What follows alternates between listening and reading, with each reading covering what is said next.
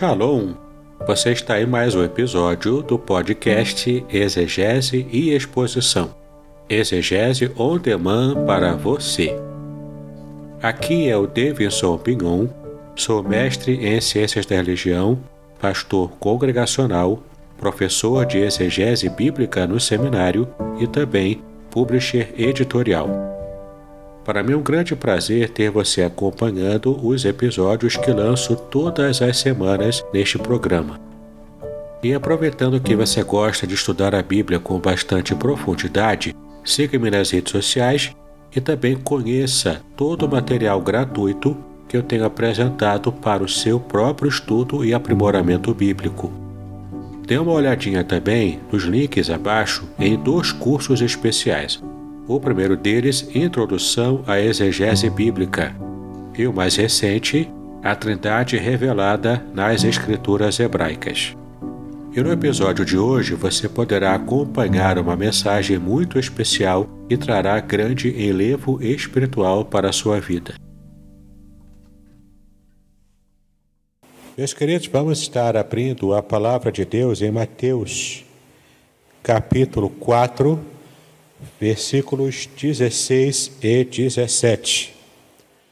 Mateus, capítulo 4, versículos 16 e 17. Esse é o texto que aqueles que conhecem um pouco da palavra de Deus e já têm algum tempo também de vida cristã, né? nessa época de Natal, com certeza vai se lembrar desse, dessa passagem, desse versículo. Mateus capítulo 4, versículos 16 e 17. E o texto diz o seguinte: O povo que estava assentado em trevas viu uma grande luz. E aos que estavam assentados na região e sombra da morte, a luz raiou.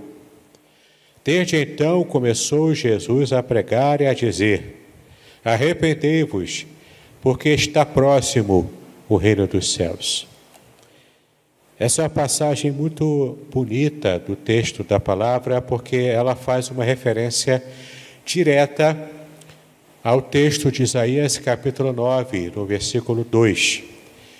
E todo o capítulo 9 de Isaías é um texto que nos fala sobre a vida do Messias. Profeticamente, Isaías fala sobre aquilo que que o Senhor estava preparando para a redenção de toda a humanidade, que era o grande evento do nascimento, da vinda do Senhor Jesus Cristo, ainda que Isaías não tivesse a total dimensão daquilo que ele estava profetizando, mas sim o profeta vislumbrou a glória do Senhor, quando ele já havia dito lá no capítulo 7, Isaías 7, 14 quando ele havia profetizado que a Virgem daria à luz a um filho, e ali já era a profecia do Senhor Jesus Cristo, e também agora no capítulo 9, mais à frente, o profeta Isaías fala também de que ele seria maravilhoso, conselheiro, pai da eternidade, príncipe da paz, esse menino que foi dado, essa bênção que Deus havia preparado para a salvação de toda a humanidade. E então, após essa profecia, nós vemos aqui o evangelista Mateus, um dos quatro evangelistas que retratam, que tratam com detalhes sobre a vida do Senhor Jesus Cristo. Inclusive no capítulo 1, versículo 21 do, do, do evangelista Mateus, ele fala o propósito pelo qual o Senhor Jesus nasceu. Ele, quando estava tratando com José, que não era o pai biológico de Jesus, mas era o pai social, era o pai que, que assumiu a, a condição da, da paternidade do Senhor Jesus. Então, quando o anjo fala com José, é naqueles sonhos, ele diz: Não tema possuir Maria como sua esposa, porque algo tremendo, algo, algo, algo miraculoso, fantástico estava acontecendo com aquela serva do Senhor. Maria recebeu a bênção de ser a mãe do Senhor Jesus Cristo, e essa bênção ela recebeu sendo ainda virgem. E então, é, cumprindo toda a promessa de Isaías, no capítulo 7, e também no capítulo 9, nós vemos o Senhor Jesus então assumindo forma humana, ele que já era Deus, conforme diz em João capítulo 1, versículo 1, ele que era o Verbo, ele que já estava com Deus, porque ele era o próprio Deus, ele então assume forma humana e está então entre nós, pregando a palavra de arrependimento. E o seu objetivo era salvar as muitas nações da terra, alcançar povos, alcançar povos que até então não eram alcançados na sua plenitude pelo ministério da nação de Israel. E Deus, desde o começo, já havia chamado Abraão, já havia chamado Israel para que ela fosse, para que esse, essa nação fosse a luz para as outras nações, é, servisse de bênção para outras nações. Então temos aqui, meus queridos, meu querido, minha querida, você que me ouve aí na sua casa, nós vemos aqui então a promessa do Senhor sendo cumprida.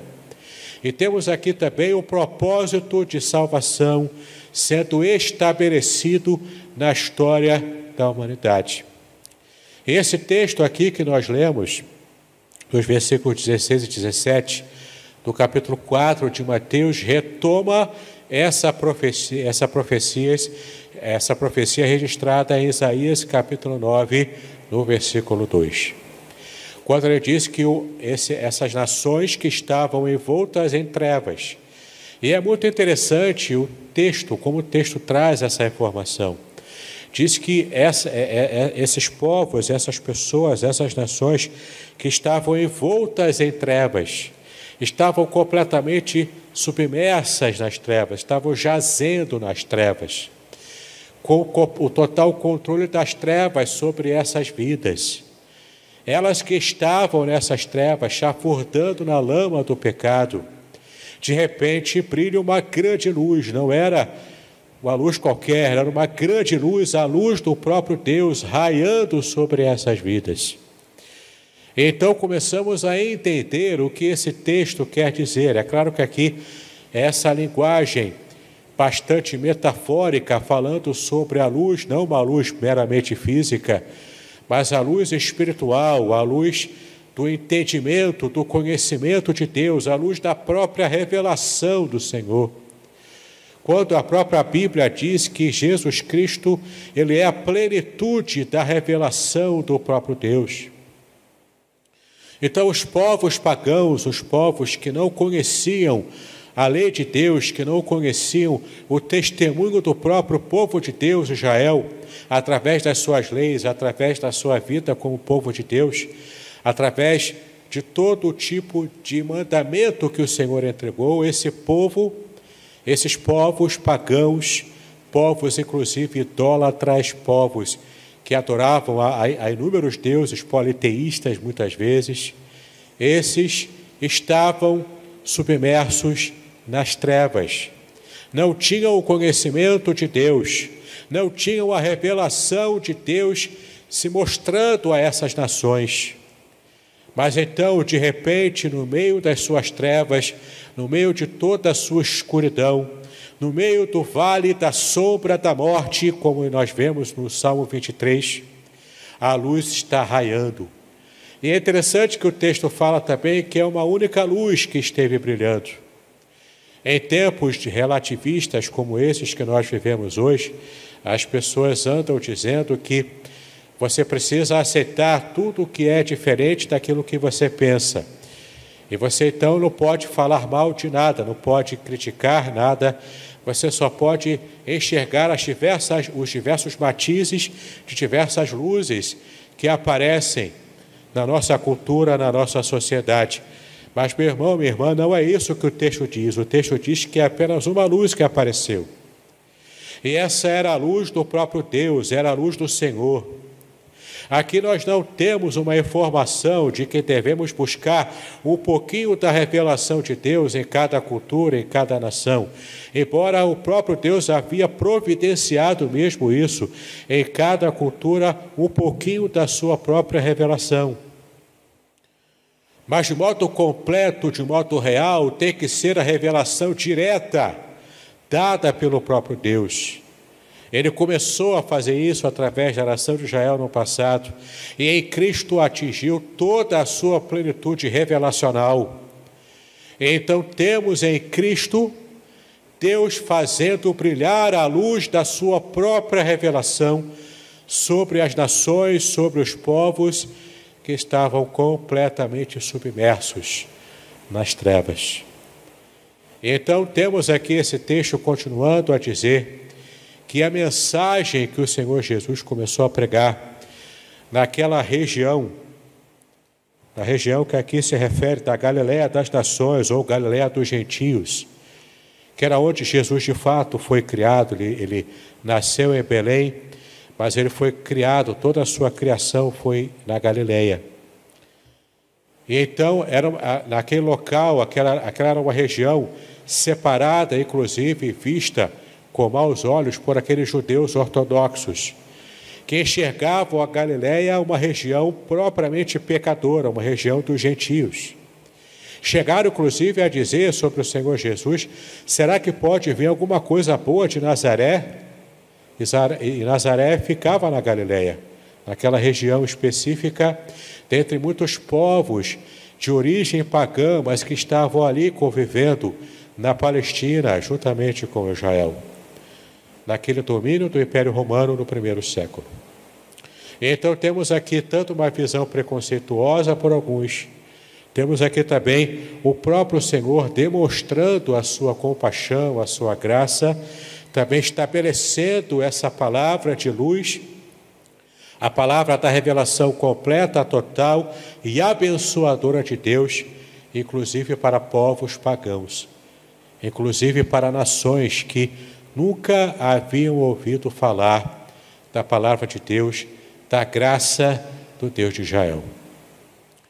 E não apenas esses povos pagãos, esses povos que não conheciam nada da palavra, mas inclusive essa luz esteve brilhando para aqueles que estavam nas trevas, mas que por algum motivo conheciam também um pouco dessa palavra mas não a estavam levando a sério. Eu me refiro aqui aos doutores da lei, aos fariseus, saduceus, que conheciam a palavra, conheciam a palavra inclusive do profeta Isaías, como nós vimos aqui no capítulo 7, no capítulo 9. Mas mesmo conhecendo a palavra, mesmo conhecendo as profecias, fizeram pouco caso daquilo que conheciam. Quando, inclusive, os reis magos vieram para visitar o Senhor Jesus, vieram do Oriente trazer presentes e reconhecer e prestar a sua homenagem, a sua adoração ao rei dos judeus que havia nascido. Eles, inclusive, nem sequer perceberam algo que reis distantes conseguiram perceber. E então, diante daquela manjedoura simples em Belém, o Senhor Jesus foi adorado por pastores, foi adorado pelos reis magos. O Senhor Jesus não foi adorado pelos doutores da lei, por aqueles que conheciam de cabo a rabo a palavra. Pelo contrário, eles fizeram de tudo para perseguir o próprio Senhor. Inclusive, o Herodes havia é, ordenado a matança dos inocentes, como nós conhecemos, porque lemos os evangelhos. Temos aqui então diversos batizes de pessoas que viviam nas trevas, tateando na escuridão, tentando achar algum propósito para a sua vida. E então, diante dessas trevas, daqueles que conheciam um pouco da palavra, mas não a levavam a sério, daqueles que não conheciam nada dessa palavra, diante de umas trevas tão profundas, diante desses passos largos, andando até o vale da sombra da morte. Diante disso tudo, a luz do Evangelho raiou sobre eles. Não apenas a luz da estrela que esteve guiando esses magos para que eles chegassem e achassem o bebê daquela manjedoura, não apenas essa luz, mas, mas a maior luz de todas, a luz do Evangelho brilhou na vida, no coração, na alma dessas vidas. E quando a luz do Evangelho brilha sobre aqueles que estão nas trevas, as trevas são completamente expulsas. As trevas se apagam, elas se afastam, as trevas morrem, porque a luz sempre prevalece sobre as trevas. E esse é um exercício que você pode, inclusive, fazer na sua casa. Se você de repente apagar as luzes da sua casa no, meio da noite e você acender o seu celular com apenas a luz do seu celular, você consegue ver a diferença que essa pequena luz do seu aparelho faz no meio da sua casa completamente escura. Quando a luz ela é acesa, nós temos nós vemos as trevas se dissipando. Quando as trevas morais espirituais elas estão assolando o mundo à luz da palavra de Deus, à luz da revelação do Senhor, o próprio Jesus Cristo, ele então nasce, ele então revela a palavra de Deus e começa a sua pregação. E a palavra de ordem que o Senhor Jesus fala, a sua mensagem principal, no meio daquelas trevas todas, com a luz do Evangelho começando a brilhar, era a palavra de arrependimento. Arrependa-se, porque o reino de Deus está próximo. Arrependa-se, porque o reino de Deus chegou. E essa é a mesma mensagem que nós, como Igreja do Senhor, temos que falar acerca do nascimento do Senhor Jesus Cristo. Nada de errado em você celebrar o Natal com a sua árvore de Natal, com os seus enfeites natalinos, com as suas comidas típicas dessa época do ano. Nenhum problema quanto, é, contra isso. Nenhuma dificuldade quanto a isso. Isso não é nenhum tipo de, de resquício pagão que estamos adorando a deuses pagãos ou algo desse tipo. Não tem nada a ver uma coisa com a outra. Você pode simplesmente celebrar o Natal como todos os anos você costuma celebrar.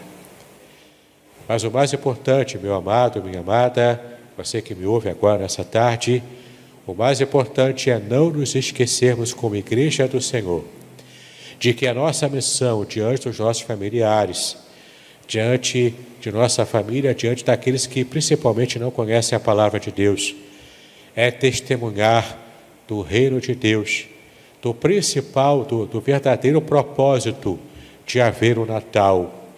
O propósito do Senhor Jesus trazer a salvação para todos aqueles que nele crerem.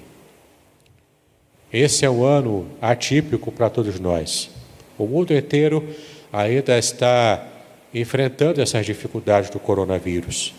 Nossa igreja tem também muitos irmãos sendo contaminados por esse vírus.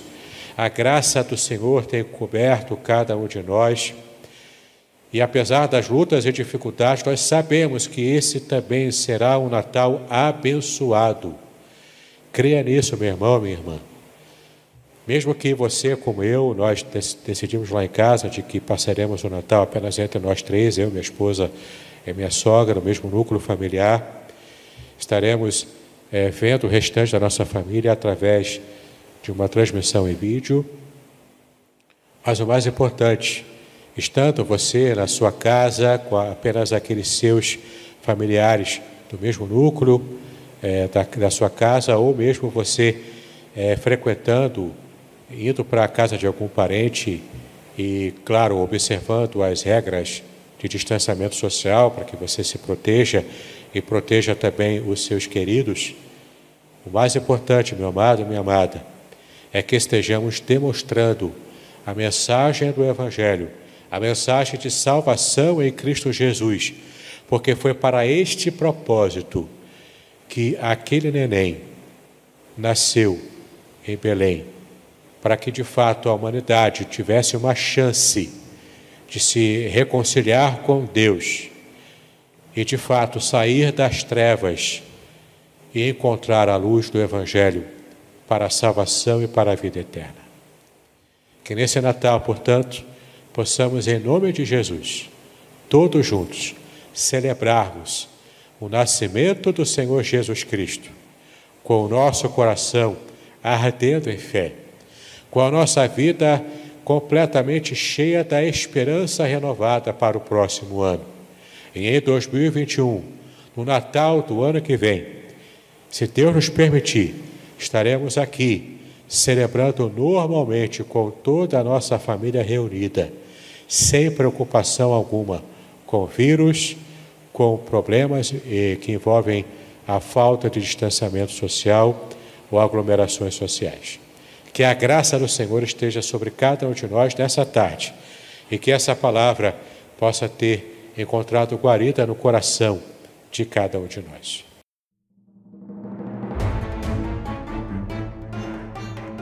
Muito bem, eu espero que você tenha apreciado de verdade todo o conteúdo que apresentamos aqui. Deus abençoe a sua vida e os seus estudos. Paz e bênçãos.